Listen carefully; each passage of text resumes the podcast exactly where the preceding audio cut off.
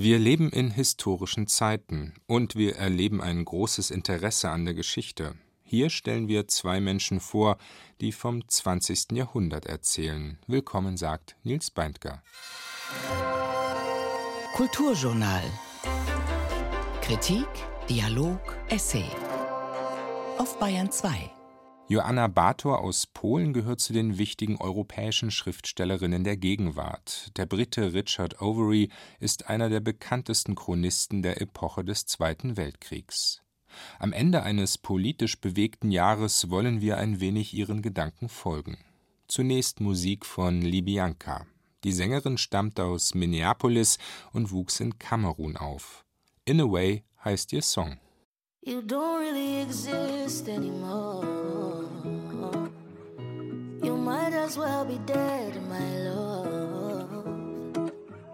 Cause now I don't see you on a daily.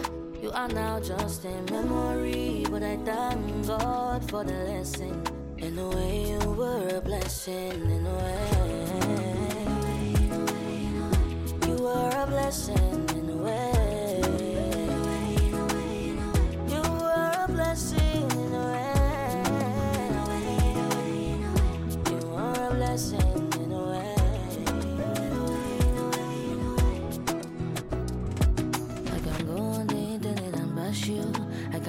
your mama for burning you. I can bust all the tires on your foil. But I, but I choose better cause I know I am better. Yes, I say that I wish I never met her. Can you blame me?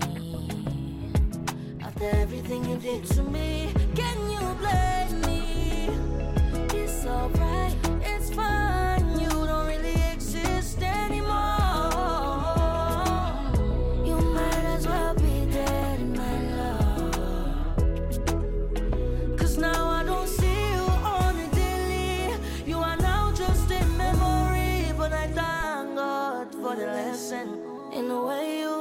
Listen In a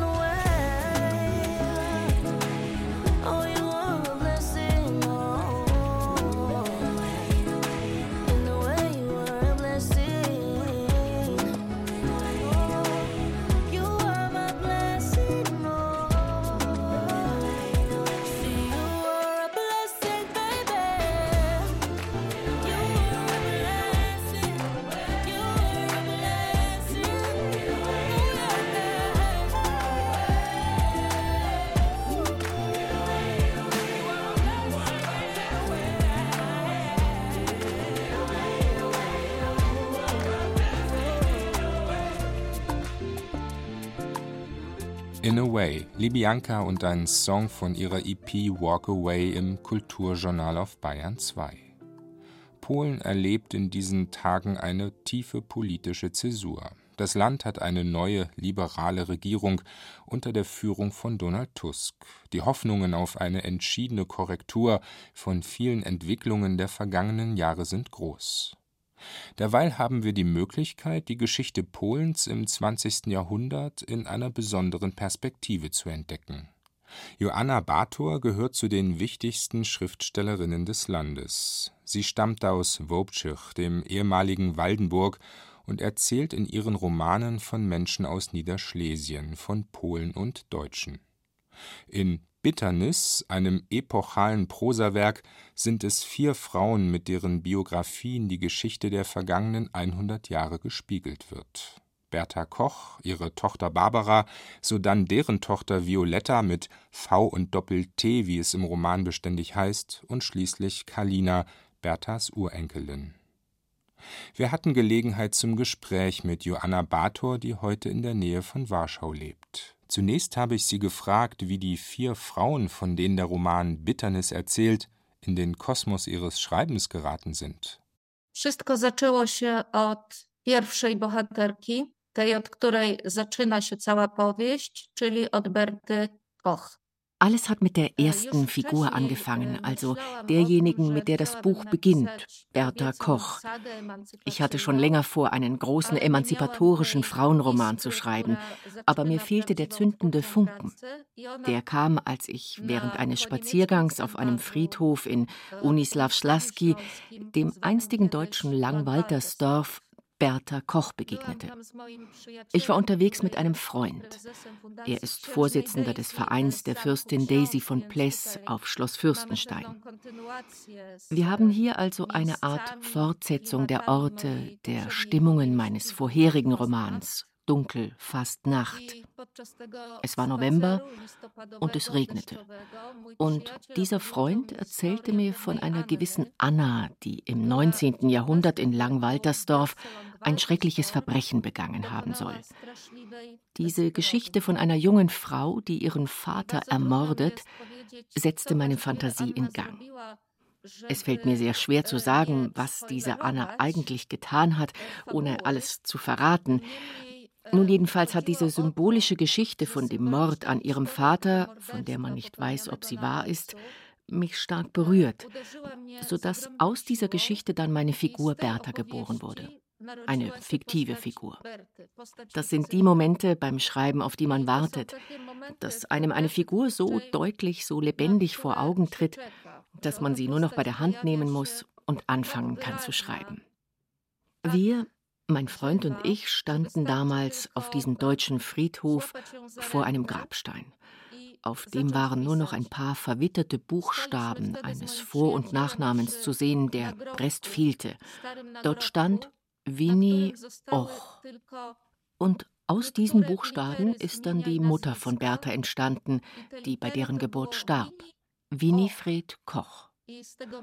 Und so wie man von Bertha sagen kann, dass sie in der Realität verwurzelt ist, weil sie aus einer Geschichte entstand, die ich gehört habe, und wie es den Grabstein wirklich gibt, so sind die anderen Figuren dann auf ganz natürliche Weise beim Schreiben zu mir gekommen, als fiktive Wesen, ohne so eine schöne, klare, hübsch zu erzählende Verwurzelung in der Realität meines Lebens. Also alles begann mit Bertha Koch auf dem einstigen deutschen Friedhof im ehemaligen Langwaltersdorf. mojego życia. Także wszystko zaczęło się od Berty Koch na poniemieckim cmentarzu w Unisławie Śląskim. Joanna Bator, es kommen drei weitere Frauen hinzu. Barbara Serze, die nach dem Krieg bei Überlebenden aufwächst, im Haus am Bergmannsplatz und die auffällig häufig das Wort Scheiß verwendet. Dann ist da Violetta, die sich immerzu ein anderes Leben wünscht und ebenso immer neue Frisuren. Und da ist schließlich Kalina, Urenkelin, Enkelin, Tochter, die mit der Familiengeschichte konfrontiert ist und die ihren eigenen Weg zu finden versucht und immer wieder in der Ich-Perspektive erzählt. Jede dieser vier Frauen, eine jede ist anders einsam und auch unglücklich auf ihre Weise, hätte unbedingt ein eigenes Gespräch verdient. Wenn wir auf alle vier zusammenblicken, wofür stehen sie? Takim moim najbardziej ogólnym zamierzeniem było rozpisanie moich własnych emocji towarzyszących mi in diesen vier Frauen wollte ich mich selbst in verschiedenen Lebensphasen abbilden auf meinem emanzipatorischen Weg.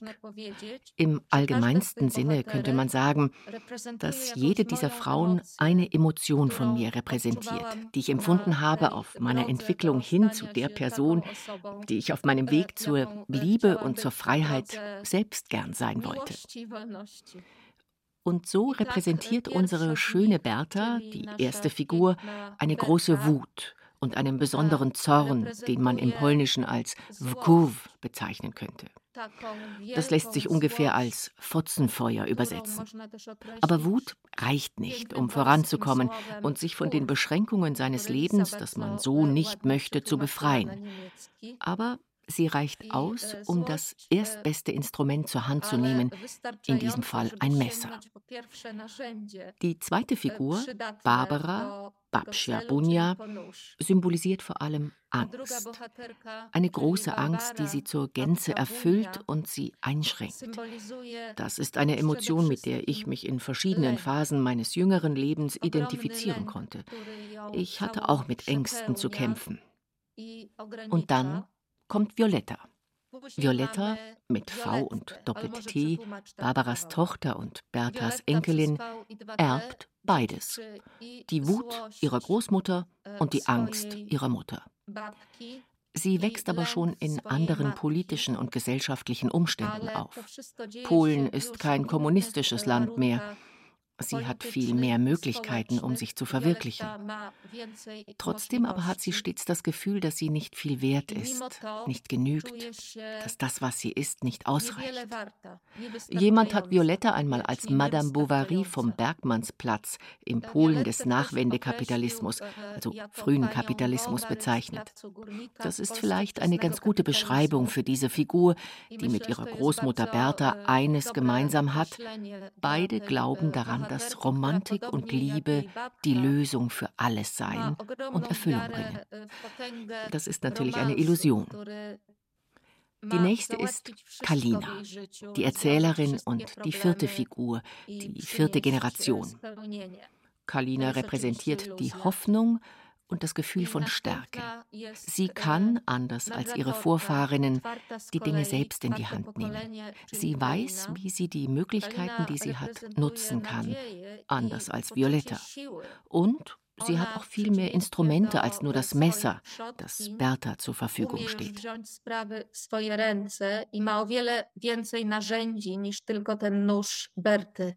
Kalina spielt bei all dem vermutlich eine besondere Rolle, eben auch, weil sie immer wieder selbst in der Ich-Form erzählt und die sich anfangs vorstellt, sie sei eine Tochter, zu der sich nur schwer etwas Passendes finde, sowohl in der polnischen als auch in der internationalen Literatur. Immer wieder ist zu spüren, wie Kalina die Lebensgeschichten der anderen ihrer Verwandten durchblickt und die die gleichen rötlichen Haare mit dem widerspenstigen Wirbel über der Stirn wie ihre Großmutter hat. Welche Rolle nimmt Kalina ein in dieser großen, bitteren und immer wieder auch schmerzvollen Geschichte? Każdy pisarz czy pisarka musi na początku opowiadania historii jede Schriftstellerin und jeder Schriftsteller muss am Anfang eines Buches entscheiden, in welcher Person sie oder er schreibt, in der ersten oder in der dritten. Vor dieser Entscheidung stand ich auch, als ich mit dem Bild von Bertha im Gepäck vom Friedhof in Langwaltersdorf zurückkam. Und jetzt eine kleine Geschichte, wie Kalina entstanden ist. Ich interessiere mich für den japanischen Buto-Tanz und habe an einem Workshop teilgenommen und dann zu Hause verschiedene Übungen dafür gemacht. Bei einer dieser Übungen, die der Sensei empfohlen hat, steht man vor dem Spiegel und zieht fürchterliche Grimassen. Grimassen, die man noch nie gezogen hat und die man auch nicht in der Öffentlichkeit ziehen würde. Das Ziel dabei, wir sollen zu dem Zustand zurückkehren, den unser Gesicht hatte, bevor es durch die Kultur lernte, einen bestimmten Ausdruck anzunehmen. Ich hatte dabei eine plötzliche Eingebung, den Eindruck, dass ich auf beiden Seiten stand.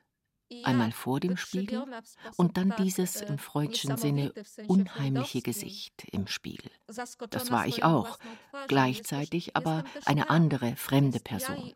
Beide waren miteinander verknüpft. Aus dieser Erfahrung entstand die Erzählerin, die ich mir immer erträumt hatte. Eine Erzählerin, die die Unterteilung in Ich und Sie aufheben kann. Zwischen Nähe und Distanz, zwischen dem Ich und der Welt, Ich und den anderen. Die sich frei zwischen der ersten und der dritten Person bewegen kann, wie bei den beiden Gesichtern, die zusammenhängen und trotzdem verschieden sind. Sie bewegt sich zwischen den Personen wie eine Hexe auf einem Besen. Ich glaube, durch diese Methode konnte ich mich meiner idealen Erzählerin annähern. Es ist eine fürsorgliche Erzählerin. Sie ist immer in statu nascendi. Sie ist in ständiger Bewegung, sehr aufmerksam und achtsam und in der Lage, sowohl auf sich selbst zu achten, als auch auf all die anderen einzugehen, von denen sie erzählt. Es hat mir überhaupt keine Schwierigkeiten bereitet, zwischen der ersten und der dritten Person hin und her zu springen. Es war im Gegenteil sehr leicht und hat den Roman vorangebracht, auf eine ursprüngliche und manchmal auch wilde Art. swobodny i taki niekiedy dziki. Joanna Bator, der Sprung in den Perspektiven ist absolut beeindruckend. Die vier Frauen werden ja nicht nur durch die familiäre Zugehörigkeit miteinander verknüpft, es ist ebenso die Erfahrung der Geschichte, ausgeliefert zu sein, einer bewegten und dramatischen Geschichte, die sich im Hintergrund des Romans beständig ereignet und die immer wieder von der Erzählerfigur erwähnt wird, etwa dann, wenn vom Tod von Bertha Kochs Nachbarin Lieselotte Wagenknecht die Rede ist, in einem Zug, der die deutschen Bewohner Niederschlesiens nach Westen brachte. Und dann ist da ebenso von den männerförmigen Löchern in der Familiengeschichte die Rede. Kalina spricht einmal davon, auch das ist etwas Verbindendes, Inwiefern begehrt eine jede dieser vier Frauen, eine jede auf ihre Weise immer auch auf gegen die Umstände des Lebens? Bei jeder dieser vier Frauen gestaltet sich das Aufbegehren eigentlich auf dieselbe Art. Sie rebellieren gegen die Einschränkungen ihres Habitus. Sie widersetzten sich dem und sagen klar Nein. Die Situationen und Lebenslagen sind aber in jedem Fall radikal unterschiedlich. Bertha treffen wir kurz vor dem Ausbruch des Zweiten Weltkriegs in Langwaltersdorf. Ihre Lebensumstände beschränken sich auf das Dorf und ihre Perspektiven auf das patriarchale Ideal von Weiblichkeit der damaligen Zeit. Ein Dasein im Haus. Sie hilft ja auch ihrem Vater im Haushalt und bei der Arbeit. Ein sehr eingeschränktes Leben. Junge Frauen, die damals das Abitur gemacht haben oder es machen wollten, konnten dieses damals nur in Haushaltsfächern ablegen. Man sprach verächtlich vom Pudding-Abitur. Bertha findet einen Ausweg aus dieser Situation in dem, was ihr zur Verfügung steht, was sie freier atmen lässt. Und das ist die Lektüre billiger Liebesromane. Sie liest sie in der Bücherei des Ortes.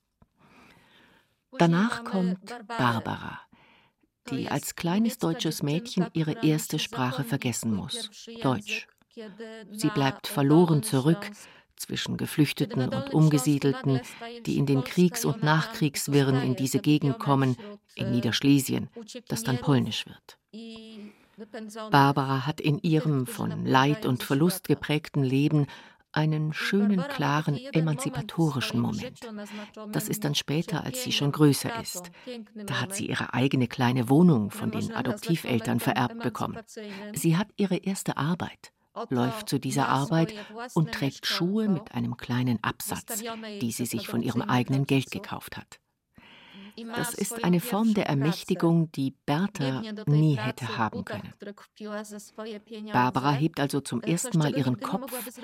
Sie geht erhobenen Hauptes zur Arbeit und trifft dabei die Liebe ihres Lebens, Mirek Mai, einen hübschen jungen Mann auf dem Motorrad, ihren Freund und Liebhaber mit einem Goldzahn. Goldzähne faszinieren Barbara für den Rest ihres Lebens. Im Verlauf des Romans wachsen die Möglichkeiten und die Glücksvorräte, die die Figuren zur Verfügung haben. Barbara bekommt, anders als Bertha, zwei Glücksmomente, zwei glückliche Zeiten. Einmal, als sie ihre eigene Wohnung hat und Mirek Mai trifft und vorher aber noch im Kinderheim. Dort bekommt sie die Freundschaft mit der geheimnisvollen Mali, die sich unter all den anderen Kindern sie aussucht. Das sind schon zwei goldene Körnchen, die es ihr erlauben, eine stärkere Person zu sein, als es Bertha war. Die von den Leserinnen und Lesern meist geliebte und zugleich kontroverseste Figur Violetta wiederum hat unvergleichlich viele Möglichkeiten. Mehr als ihre Mutter und ihre Großmutter.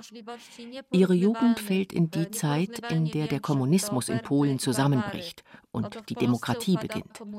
Die 90er Jahre sind die Zeit des wilden, ungebremsten und verrückten Kommunismus im Land. So wie Barbara eine Metapher für Niederschlesien sein kann, mit ihrer ganzen Zerrissenheit und ihrer zusammengeschusterten deutsch-polnischen Geschichte, so könnte Violetta eine Metapher für den den jungen Kapitalismus in Polen sein, für die Zeit der Transformation. E, początku polskiego e, kapitalizmu. Ja, und dann kommt Kalina. Yes, and now, okej, okay, to teraz może przejdźmy do jej córki e, Kaliny. Ja, da Karlina im heutigen Polen lebt, wollte ich vermeiden, mich dieser Figur zu publizistisch, reporterhaft anzunähern. Meine Leserinnen und Leser sollen sich vorstellen, dass Kalina eine Frau ist, die auf die Demonstrationen der Frauen in Schwarz gegen die Abtreibungsverbote gegangen wäre. Ich wollte sie aber eher mit ihren Charaktereigenschaften, mit ihrer Stärke zeigen, als durch das, was sich politisch im Hintergrund ereignet. Meine Absicht bei der Schaffung der Figur Kalina war es, dass wir spüren, dass sie erst im Werden begriffen ist, dass ihre Unfertigkeit beabsichtigt ist, dass wir erst ein Mädchen und dann eine junge Frau sehen, die sie selber wird. Was Kalina mit Bertha, Barbara und Violetta verbindet, ist ihre Fantasie, ihr großes Vorstellungsvermögen. Alle meine vier Figuren haben eine überschäumende, sprudelnde Fantasie, die auf unterschiedliche Weise in Erscheinung tritt. Aber bei den ersten drei Figuren ist es so, dass ihnen die Fantasie nicht weiterhilft. Sie bewirkt eher, dass sie in ihren Illusionen stecken bleiben bleiben. Kalina hingegen kann ihre Fantasie als emanzipatorisches Werkzeug benutzen, um weiterzukommen, um ihr Leben nach ihren Wünschen zu gestalten. Man sieht auch, dass Kalina in der Lage ist, alle Fallen zu vermeiden, in die ihre Vorgängerinnen getappt sind. Zum Beispiel trifft sie Konrad, und entdeckt, das ist eine Sackgasse. Sie wendet sich ab und geht diesen Weg nicht zu Ende, wie es zum Beispiel Bertha gemacht hat.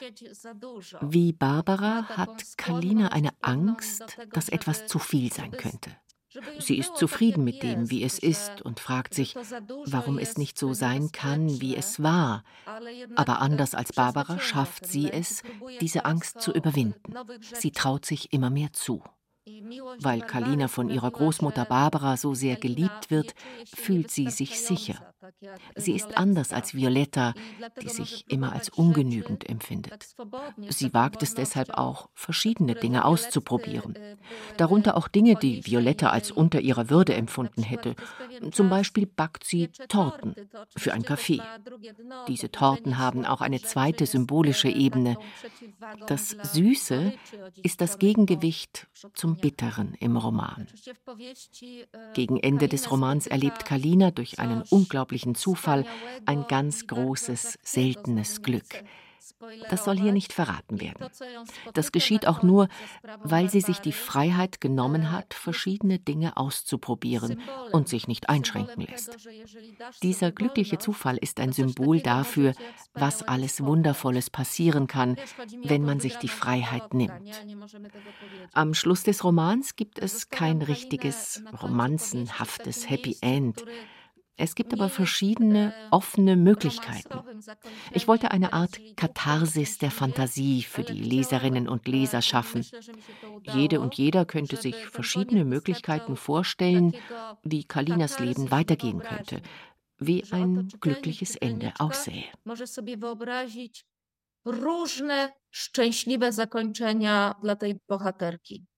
Wölfe spielen eine große Rolle in ihrem Roman Bitternis Joanna Bator, Wölfe, die durch die Wälder Niederschlesiens ziehen und immer wieder die Lebenswege der Romanfiguren streifen bis in die Gegenwart hinein.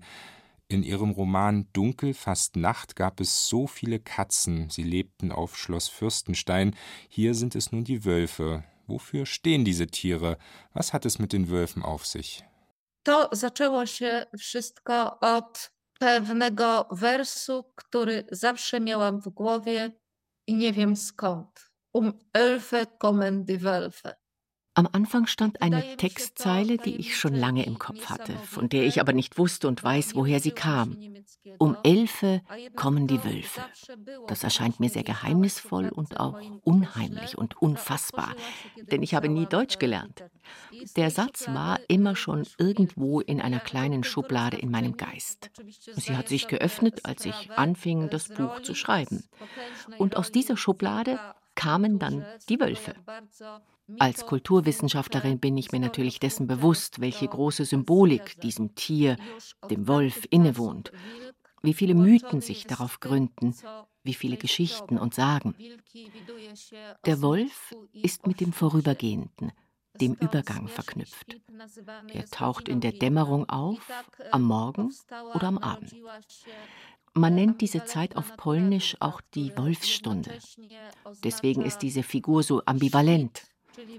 Bei Sonnenaufgang in der Morgendämmerung kommt der Wolf aus der Dunkelheit und geht ins Licht. Und in der Abenddämmerung kehrt er zurück in die Dunkelheit, zu allem, was finster und wild ist. Die Wölfe tauchen bei mir in beiden ambivalenten Kontexten auf. Manchmal in der Abenddämmerung, wenn es dunkel, fast Nacht wird, kehren sie zurück in die Finsternis. In anderen Situationen kommen sie in der Morgendämmerung, wenn es hell wird, aus dem Dunkel.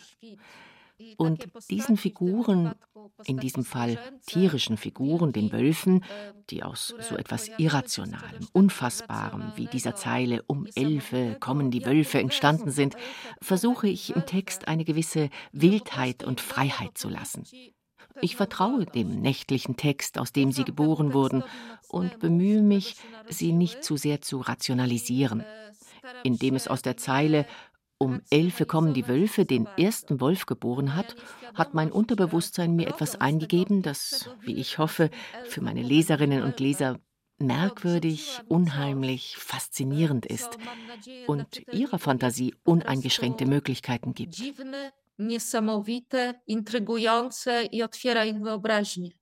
Die polnische Schriftstellerin Joanna Bator, eine der großen Erzählerinnen Europas, im Gespräch über ihren Roman Bitternis, aus dem Polnischen übersetzt von Lisa Palmes und erschienen bei Surkamp. Lisa Palmes hat uns auch bei diesem Gespräch begleitet. Joanna Bator, vielen Dank und dziękuję.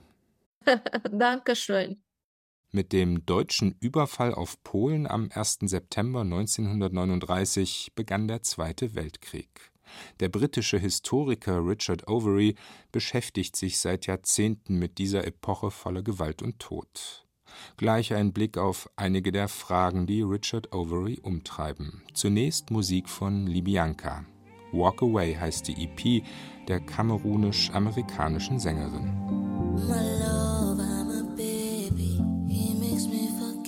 About the troubles I'm facing. Mm-hmm. I'm on vacation and I feel alive when I am holding his body. But what about when he gets angry? There is no limit to what he can do, do, do. And I know his smile is charming, but something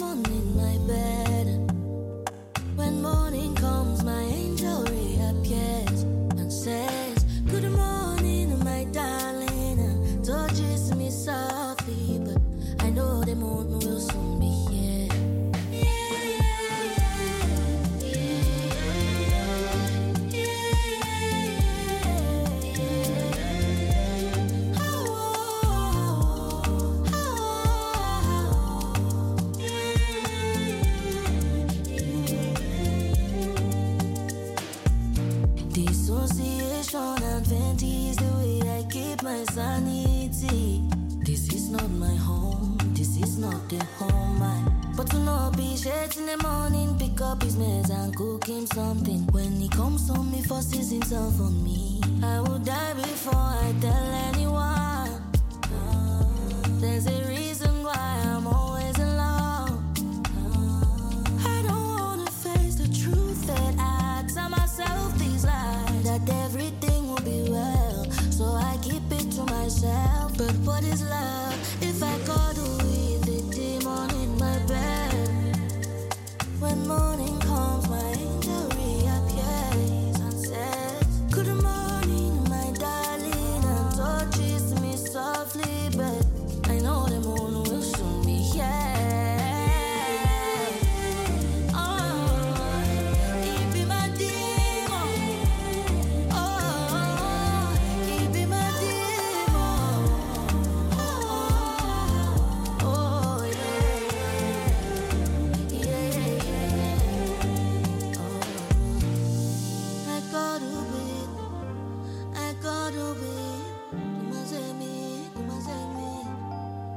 Wer immer sich mit der Geschichte des Zweiten Weltkriegs beschäftigt, kommt an den Forschungen von Richard Overy nicht vorbei. Der britische Historiker ist einer der bedeutendsten Chronisten dieser Epoche und er schildert sie in einer globalen Perspektive. Zum Blick auf die deutsche Kriegspolitik kommt der auf die japanische und die italienische. Für Richard Overy ist der Zweite Weltkrieg ein globaler Krieg, er ging aus einer beispiellosen internationalen Krise hervor.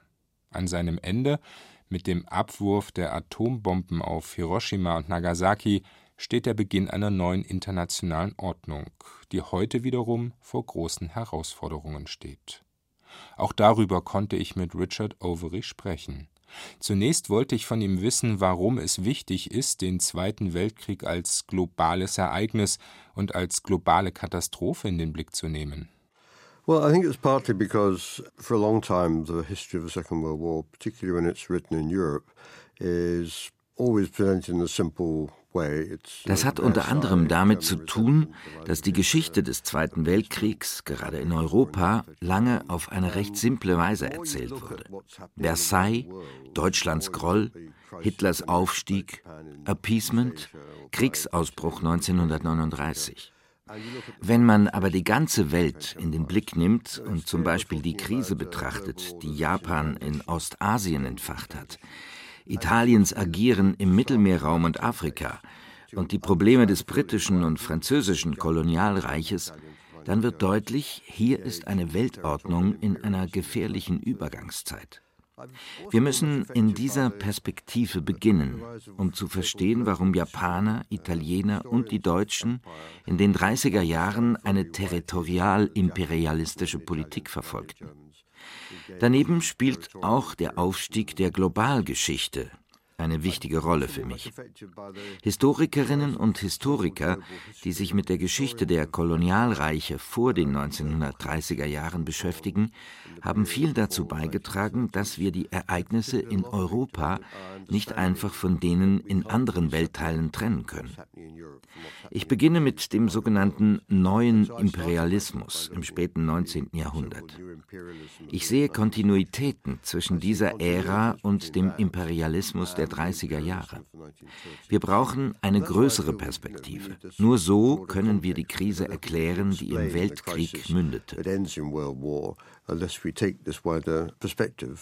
Richard Overy in ihrem neuen Buch Weltenbrand argumentieren sie, einer der wichtigen Gründe für den Zweiten Weltkrieg sei die imperiale Idee gewesen, und der Weltkrieg war in diesem Sinne der letzte imperiale Krieg.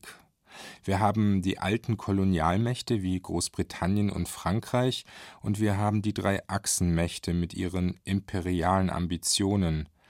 Inwiefern folgten Sie mit Ihrer aggressiven Politik der alten imperialen Idee? Well, for vor dem Ersten Weltkrieg dachte man in Deutschland, Italien und Japan, es gäbe nur einen Weg, mächtig zu sein, indem man ein Imperialreich errichtet.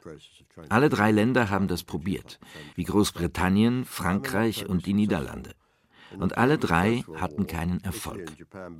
Nach dem Ende des Ersten Weltkrieges dachte man in Japan und Italien, es wäre weiterhin gestattet, das Projekt einer territorialen Expansion zu verfolgen. Aber das klappte nicht. Und die Deutschen hatten Teile ihres Reiches verloren.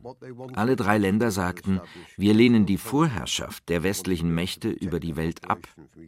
Sie strebten nach einer größeren Autonomie. Sie wollten ihre Bevölkerungen im Fall einer Wirtschaftskrise schützen. Und sie wollten sich selbst als Nationalimperien definieren. In den 1930er Jahren, nach dem Zusammenbruch der Weltwirtschaft, dachten alle drei Staaten, Jetzt ist die Zeit reif. Sie wollten Territorialimperien errichten, um die Wirtschaftskrise abzuwenden und um zu Großmächten aufzusteigen. Alle drei, erst Japan, dann Italien und schließlich Deutschland, schlugen diesen Weg ein. Der Schlüssel zur Zukunft lag aus ihrer Sicht in einem Territorialimperium. Und das in einer Zeit, in der Kolonialreiche von Großbritannien, Frankreich und den Niederlanden mit einer Reihe von Krisen konfrontiert waren. Aber alle drei Länder wählten im Rahmen ihrer aggressiven Politik verschiedene Wege, oder? Wie unterscheiden sie sich voneinander? Es gibt Unterschiede, aber alle drei Länder verbindet die Tatsache, dass sie Territorium und Ressourcen als Schlüssel zu ihrer Zukunft betrachten. Das trifft für die japanische Eroberung der Mandschurei im Norden Chinas zu, ebenso für Italiens Eroberung Äthiopiens. Sie dachten, da gibt es große Vorkommen an Bodenschätzen, die man ausbeuten kann. Und man kann zwei Millionen italienische Bauern dort ansiedeln.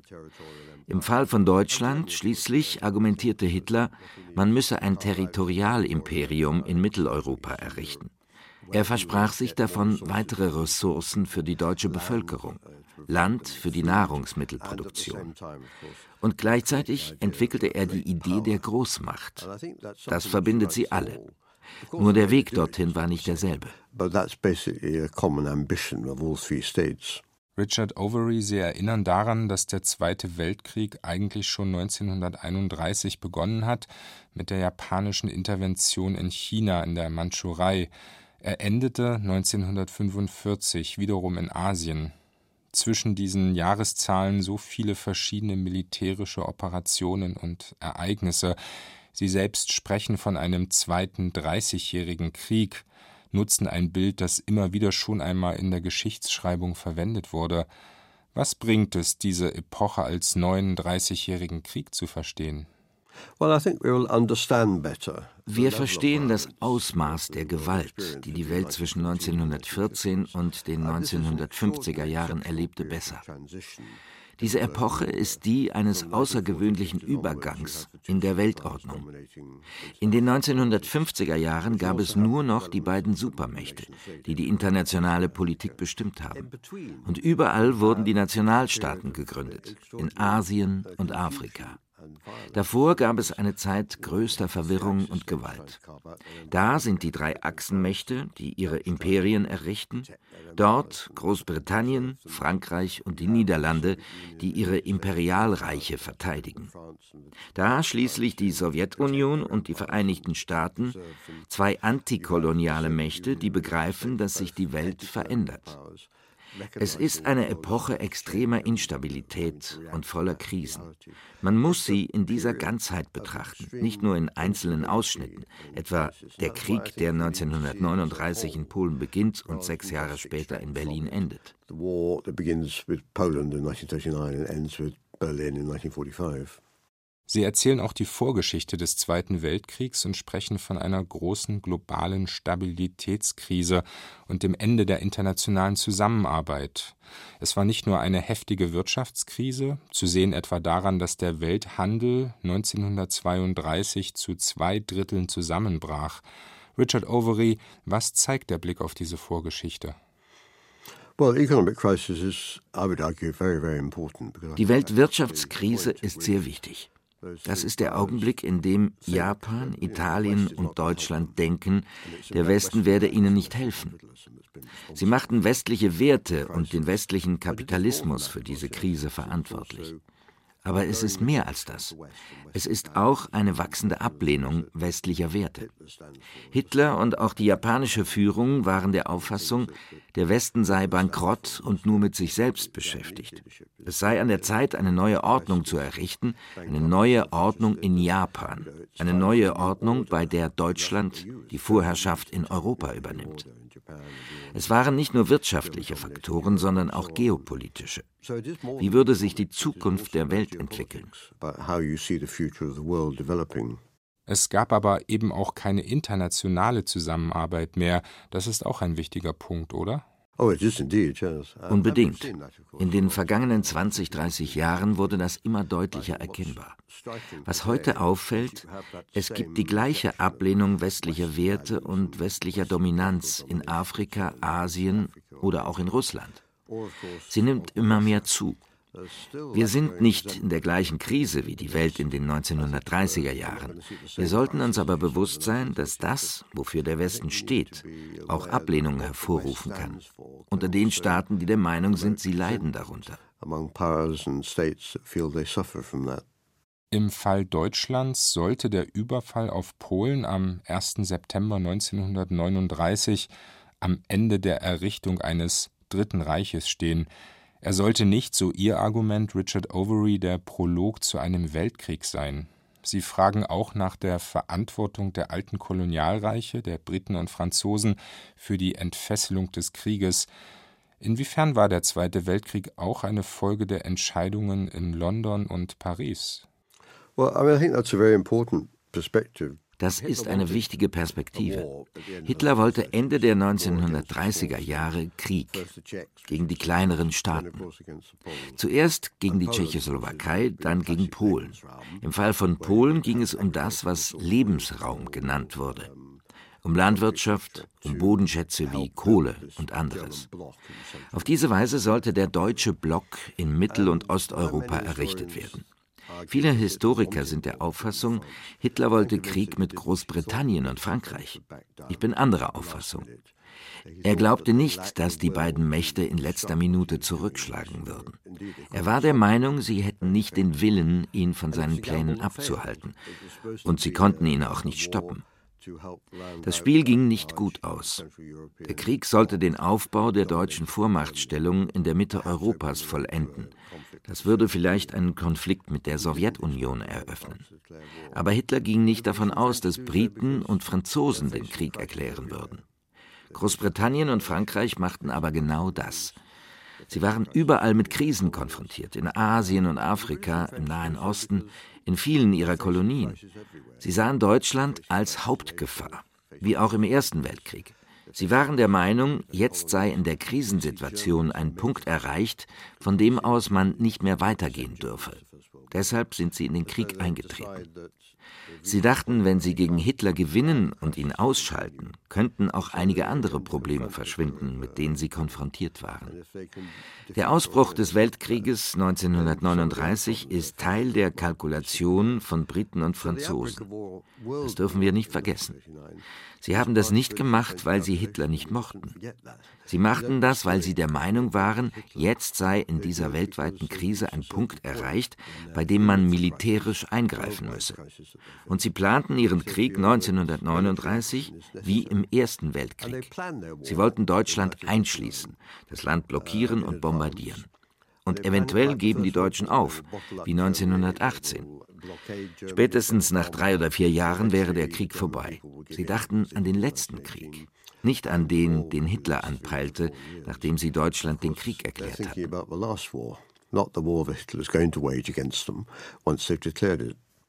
Dieser Blick auf Frankreich und Großbritannien heißt aber nicht, Deutschlands Verantwortung für den Ausbruch des Zweiten Weltkrieges in Frage zu stellen, oder?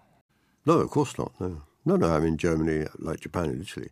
Nein, Deutschland wählte den Weg zur Expansion, wie auch Japan und Italien. Österreich, die Tschechoslowakei, Polen und dann vielleicht das eurasische Territorium, das dann 1941 besetzt wurde. Es gibt keinen Grund zur Relativierung der Verantwortung Deutschlands und zu erklären, warum der Krieg gegen Polen die anderen Mächte zur militärischen Reaktion gezwungen hat, müssen wir die Perspektive weiten. Briten und Franzosen reagierten auch unter dem Eindruck von Mussolinis Expansion in Afrika und seinen Ambitionen im Mittelmeerraum.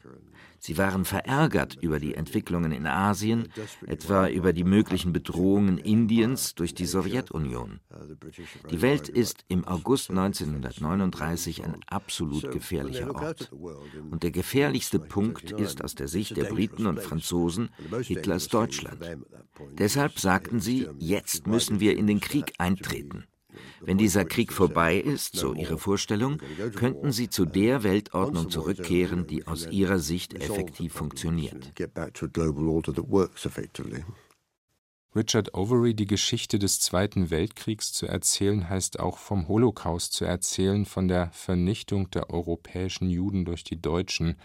Sie erinnern daran, dass Begriffe wie Lebensraum oder Endlösung älter sind als die Ideologie der Nationalsozialisten. Inwiefern nimmt der Holocaust ein eigenes Kapitel in der Geschichte des Zweiten Weltkriegs ein? Inwiefern müssen wir ihn auf besondere Weise betrachten? Wir müssen die Unterschiede in den Blick nehmen. Der Begriff Lebensraum reicht weit ins 19. Jahrhundert zurück. Er wurde vielfach verwendet. Hitler hat das aufgegriffen. Es ist keine Erfindung von ihm. Die Idee ist die, ein zivilisiertes Volk sollte genügend Platz haben, für die Bevölkerung und ebenso für die Ressourcen.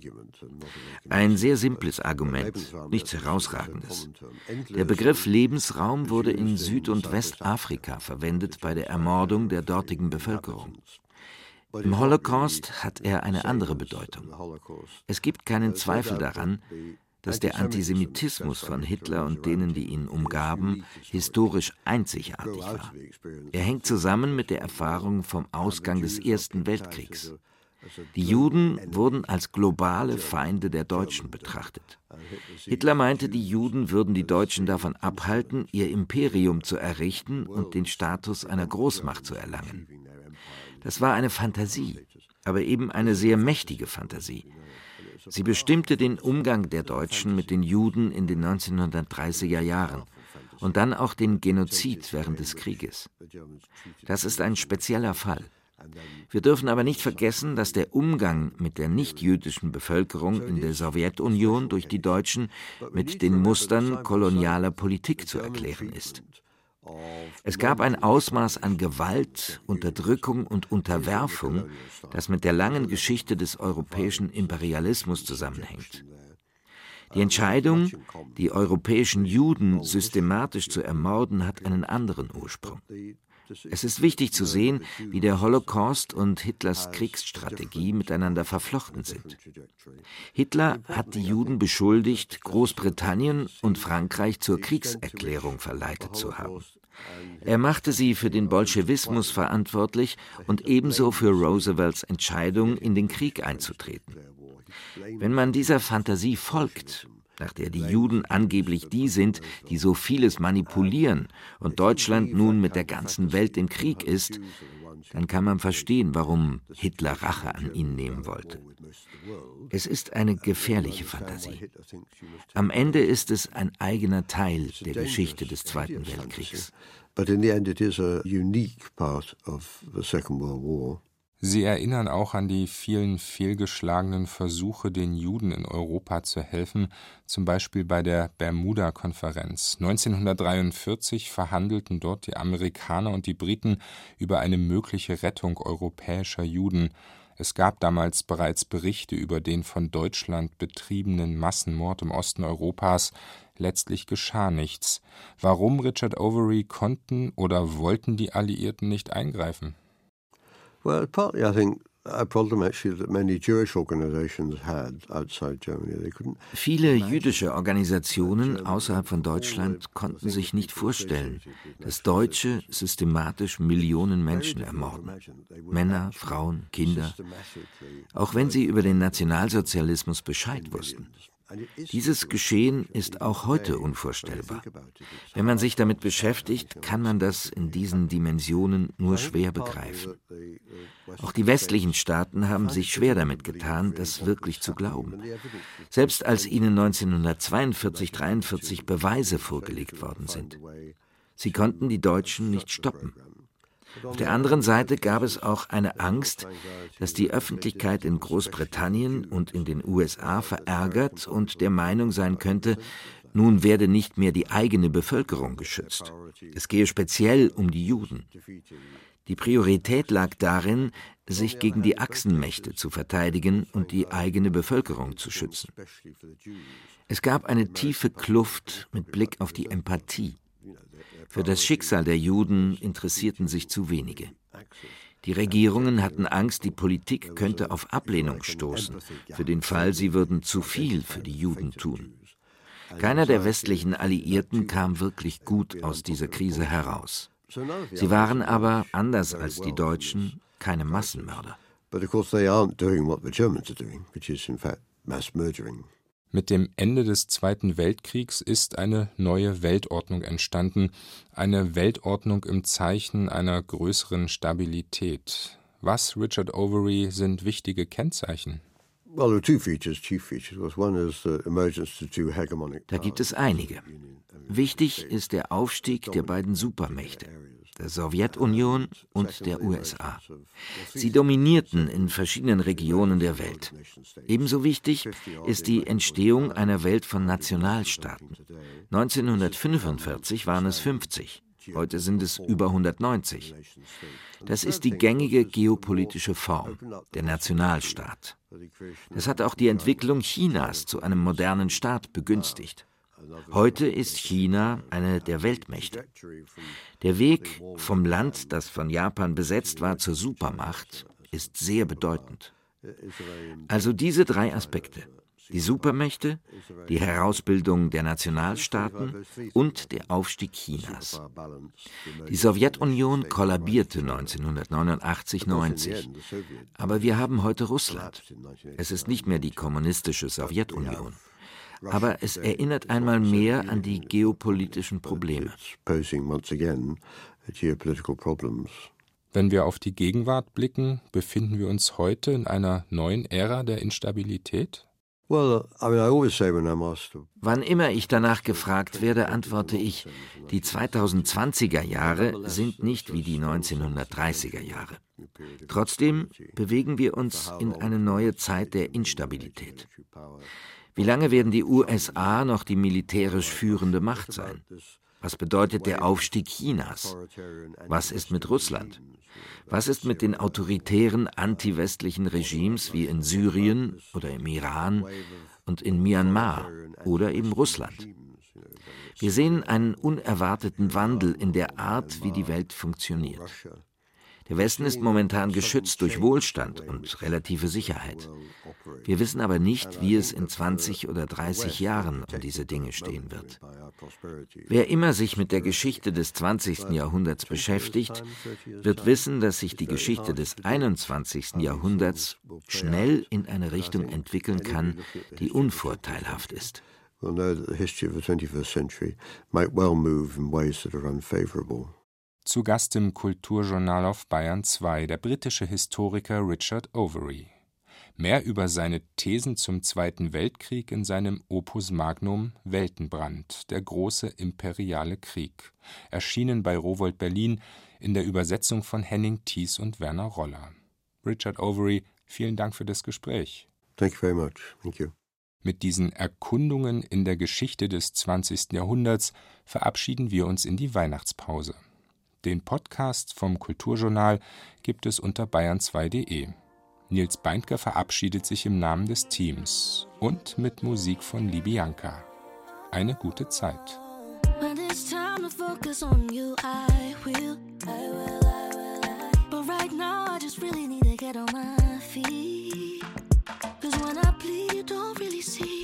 You're never thinking about me. I'm your shield and your protector, darling. But when do you protect me?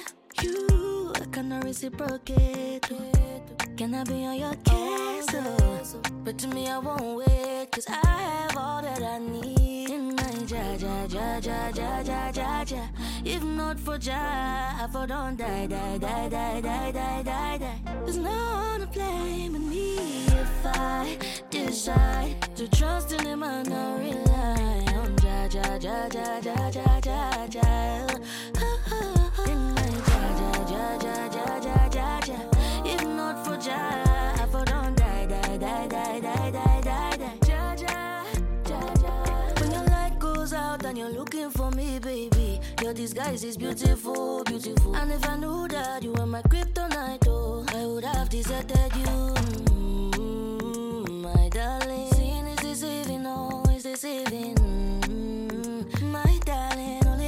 save you now. You I cannot reciprocate. Can I be on your case?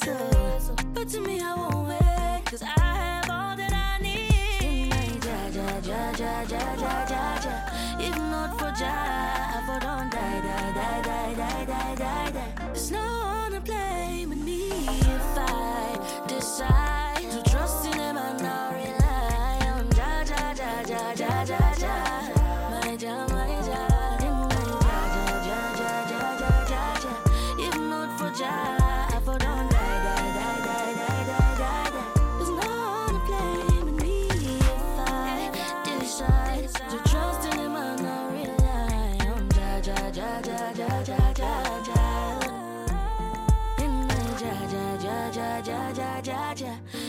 for job, for don't die, die, die, die, die, die, die, die.